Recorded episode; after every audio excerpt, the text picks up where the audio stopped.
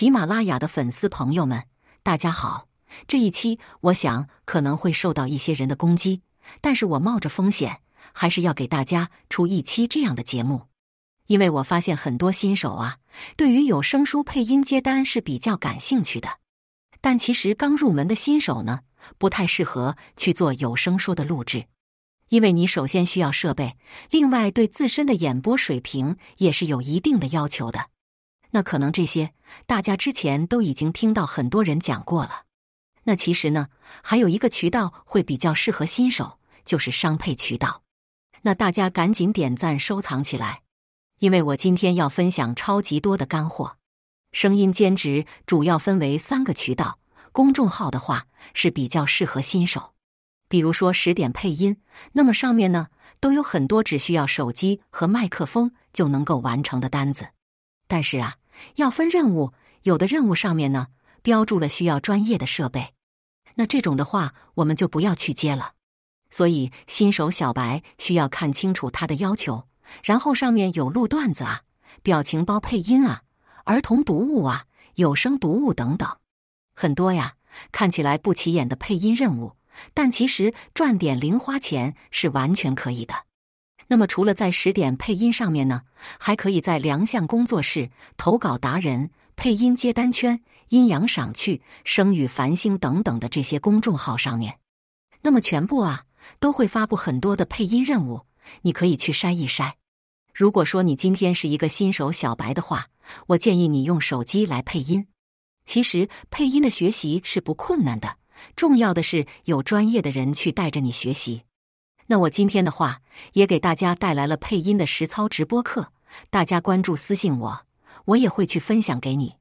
第二种渠道呢是平台的试音，那这个上面的配音任务啊有很多，那与之对应的话，它的专业程度的要求会高一些。那我们可以去录制一些书籍的音频、情感电台的文章，像我一开始的话就会去录制一些情感电台的文章等等。因为我平时呢也喜欢听这样的一些文章，收益的话还是非常可观的。我们还可以去把自己收集的书籍或者是知识录制成音频作品，发布到各大音频平台。那么有流量、有播放就能赚钱。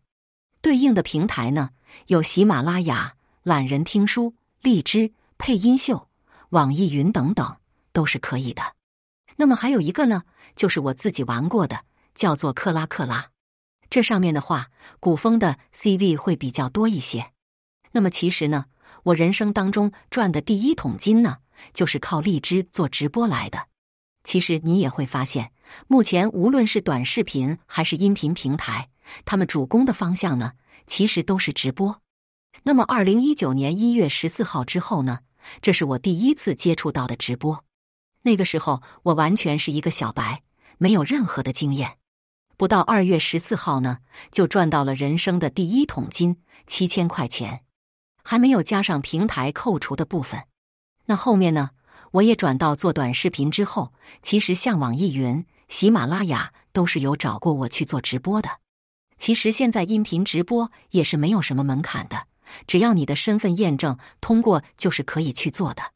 只要你每天能够直播四个小时，就能给到三千到四千五的一个收入。